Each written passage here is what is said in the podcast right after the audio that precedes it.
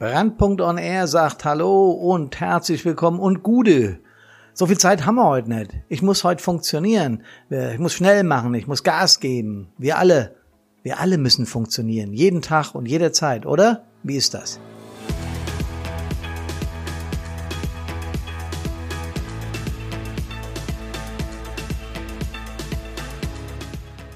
Mit anderen Worten, liebe Freundinnen und Freunde da draußen, wie belastbar sind wir eigentlich?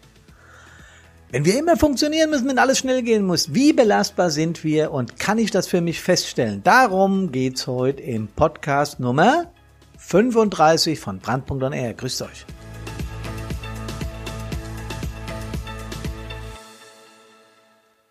So, ihr habt schon gemerkt an meinem Eingangsstatement, dass ich etwas hektisch war. Gut, gut, das bin ich immer, immer mal in meinem Leben gewesen. So ist halt mein Charakter oder meine Art, da kommen wir noch drauf zu sprechen.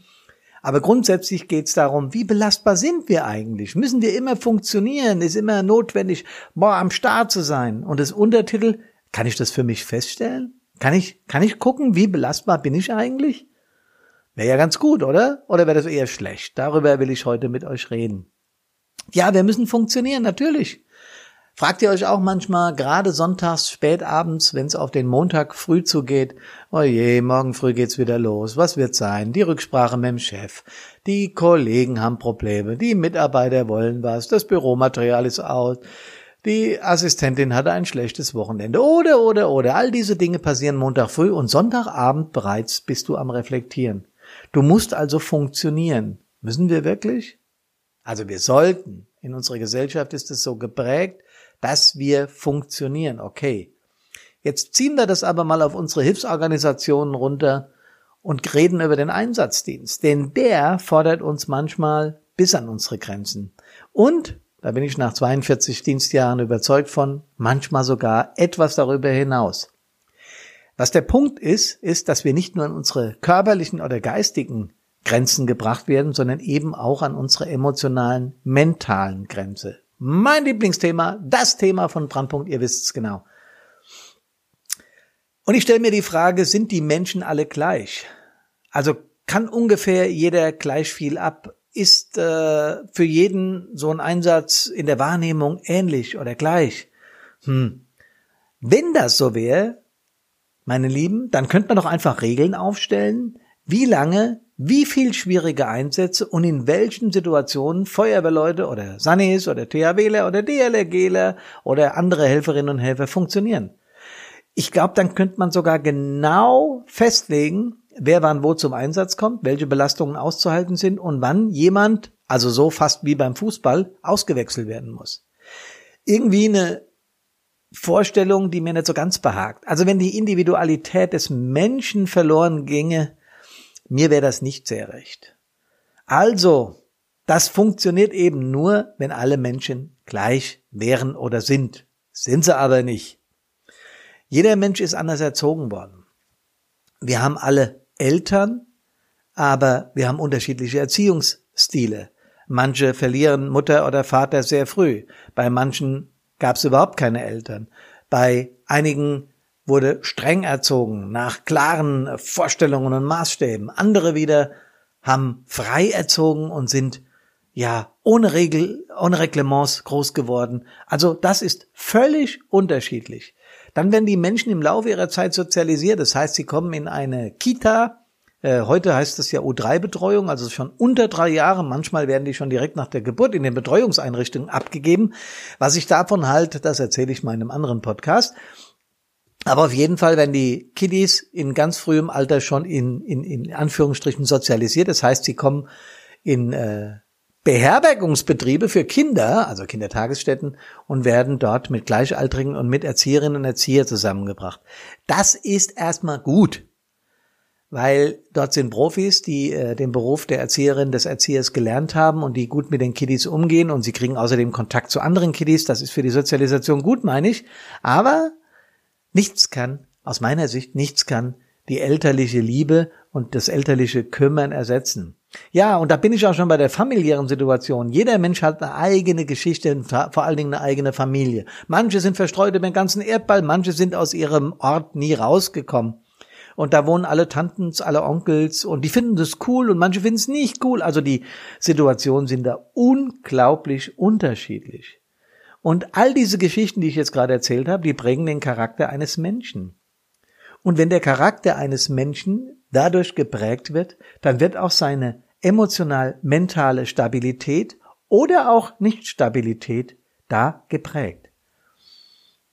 Und wenn denn alle Menschen gleich werden, das habe ich vorhin schon gesagt, könnte man Statistiken anfertigen und ich bin überzeugt, dann würde es Mittel und Wege geben zu erkennen, ab welchem Zeitpunkt genau ein Mensch irgendetwas nicht mehr ab kann. Und dann hätten wir garantiert nicht mehr 20 Prozent der Helferinnen und Helfer da draußen. Also in Worten, jeder fünfte, jedes fünfte Mitglied einer Hilfsorganisation, die Einsätze mit emotionalen Belastungen nicht verkraften. Genauso wenig können wir natürlich voraussehen, welche Einheit wann, welche Form von emotionaler Belastung bevorsteht. Einer der spannendsten Dinge in meiner Einheit, also in der Feuerwehr, in der ich groß geworden bin, war, außer mal abgesehen davon, dass ich einen familiären Hintergrund in der Feuerwehr hatte, Papa Feuerwehrmann, Bruder Feuerwehrmann, anderer Bruder auch Feuerwehrmann, viele Brüder Feuerwehrmann, also wie, wie ganz oft so ähm, in den Städten und Gemeinden, die Familie ist Mitglied der Feuerwehr und so wurde ich auch aktives Mitglied. Aber was mich am meisten, ich sag mal, gerade in der Jugendfeuerwehr, in der Prägezeit, wenn du Feuerwehrmann wirst, beeindruckt hat, war die Unvorhersehbarkeit von Einsätzen. Also wenn der Piepser geht, wenn du dann mal aktiv bist, fragst du dich sofort, was kommt jetzt? Was erwartet mich? Das ist auf der einen Seite ein klein bisschen gruselig, also weil du ja, weil du ja nicht weißt, was passiert, aber auf der anderen Seite ist es auch eine gewisse Form von Neugier. Deswegen sind vielleicht die Menschen, die an Unfällen ja gaffen, wie wir das nennen, die Gaffer, äh, vielleicht haben wir auch ein ganz klein bisschen Verständnis für die, weil die wollen auch nur sehen, was los ist. Ja, dass die unsere Einsatzmaßnahmen behindern und dass die Einsatzstellen stören und Rettungskassen nicht gut funktionieren, das geht gar nicht. Ja, da brauchen wir nicht diskutieren. Aber jeder Mensch ist vom Grunde auf etwas neugierig. So, weiter geht's, dass nicht jede Einheit gleich ist. Also nicht jeder Ortsverband vom DRK, vom ASB, von den Johannitern, von THW, vom DLRG oder von der Feuerwehr ist mit der anderen vergleichbar. Ähm, nicht jede Führungskraft ist ähnlich oder gleich. Äh, nicht jede Leitung hat perfekte Soft Skills. Skills. Nicht jede Führungskraft hat die gleichen Erfahrungen gemacht und hat das gleiche Können. Mal fehlen ein paar Lehrgänge, mal fehlt vielleicht auch ein bisschen Erfahrung und manchmal fehlt vielleicht auch ein bisschen ja, die Menschlichkeit. Es ist unterschiedlich. Tja, und dann stellen wir uns die Frage, können wir es ab zu reanimieren, auch wenn es manchmal erfolglos ist und wir in die Augen der Angehörigen gucken müssen, während wir denen erklären, dass unsere Bemühungen ja umsonst waren?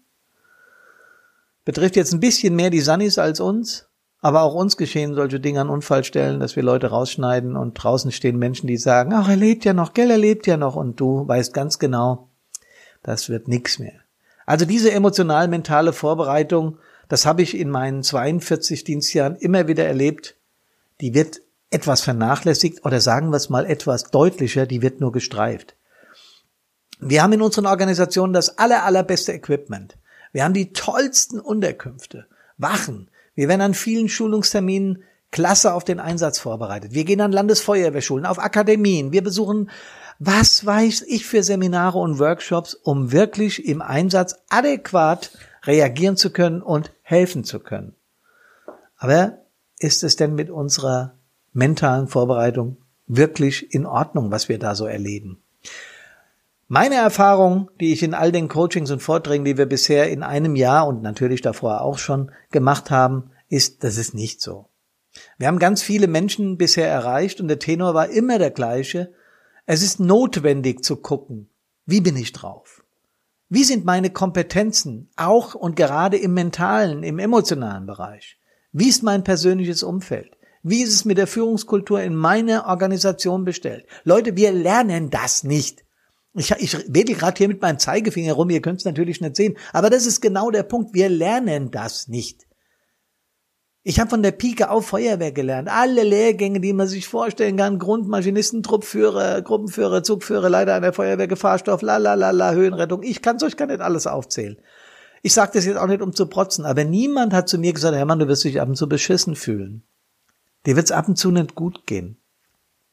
Und wenn du ein schlimmes Ereignis in der eigenen Wehr hast, wie es bei uns passiert ist, dass ein Feuerwehrkamerad, ein junger, knapp 20-jähriger Feuerwehrkamerad stirbt, das wird für dich innerlich ein Zusammenbruch sein. Und wenn du dann Chef dieser Einheit bin, bist, was ich damals war, wird es dich mitnehmen. Es wird dich zerreißen.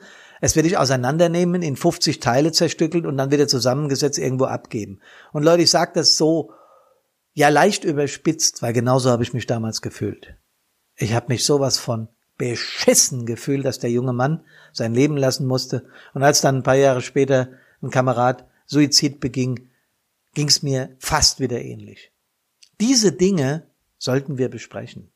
Und ich weiß aber auch, ich weiß aber auch, dass es Menschen gibt, die diese Dinge eben nicht offen besprechen wollen, können oder mit sich selbst Liebe ausmachen. Das gibt es. Fragen über Fragen, die aus meiner Sicht darüber entscheiden, ob wir belastende Einsätze gut überstehen oder nicht. Das diskutiert auch übrigens heute kein Wissenschaftler mehr, dass 20 Prozent Einsätze nicht verkraften. Das diskutieren die nicht mehr, das ist längst bewiesen. Da gibt es Statistiken, da gibt es, das kann man nachforschen. Man braucht bloß in Google eingeben, schon weiß man, was los ist. Wir haben uns vorgenommen von Brandpunkt, diese Fragen für alle Helferinnen und Helfer mit dem speziellen E-Learning-Programm zu beantworten. Warum E-Learning? Diese Frage ist mir jetzt auch schon gestellt worden. Ja, das kostet ja auch Geld und da muss man ja, ja, genau, das wird es kosten, ja. Aber wir glauben, dass in vier Wochen, in einem Zeitraum von vier Wochen, in dem sich bestimmte Dinge im Hirn, im Unterbewusstsein manifestieren. Solange braucht das. Deswegen nutzt eine einmalige, ein einmaliges Aufmerksammachen auf solche Situationen nutzt was, weil man kurzzeitig dafür sensibilisiert wird. Wir müssen aber den Menschen langfristig helfen. Sie müssen sich an Tools erinnern, an Coaching-Tools, wie sie sich verhalten können, wenn es ihnen, entschuldigt bitte den Ausdruck, scheiße geht. Das wollen wir mit diesem E-Learning-Programm machen.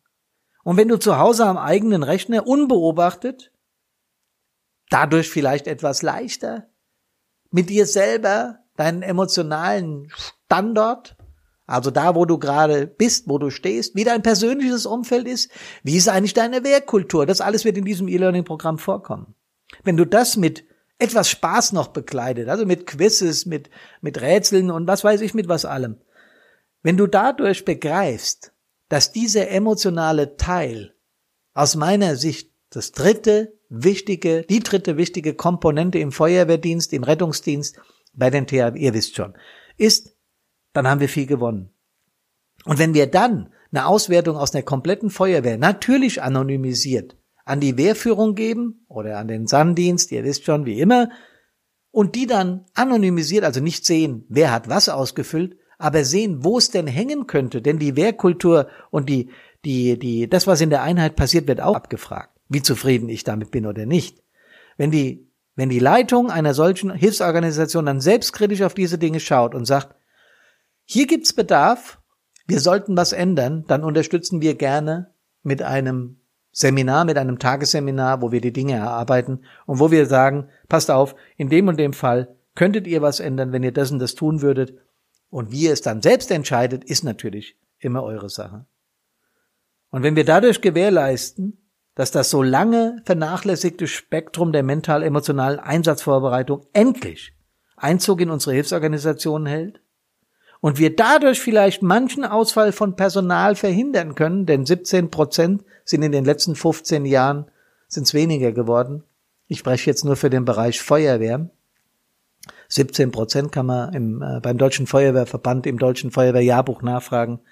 Dann wissen wir, dass es höchste Zeit wird, dass wir jedes einzelne Mitglied ernst nehmen, mit all seinen Stärken, aber auch mit all seinen Schwächen. Und Freunde, zum Abschluss von mir, das, was ich eben erzählt habe, vielleicht merkt ihr es an meiner Emotionalität. Ich habe es in der eigenen Feuerwehr erlebt, wie sowas ist. Das ist Brandpunkt nicht nur ein Bedürfnis, sondern ehrliche Verpflichtung. Ich wünsche euch ein geiles Wochenende.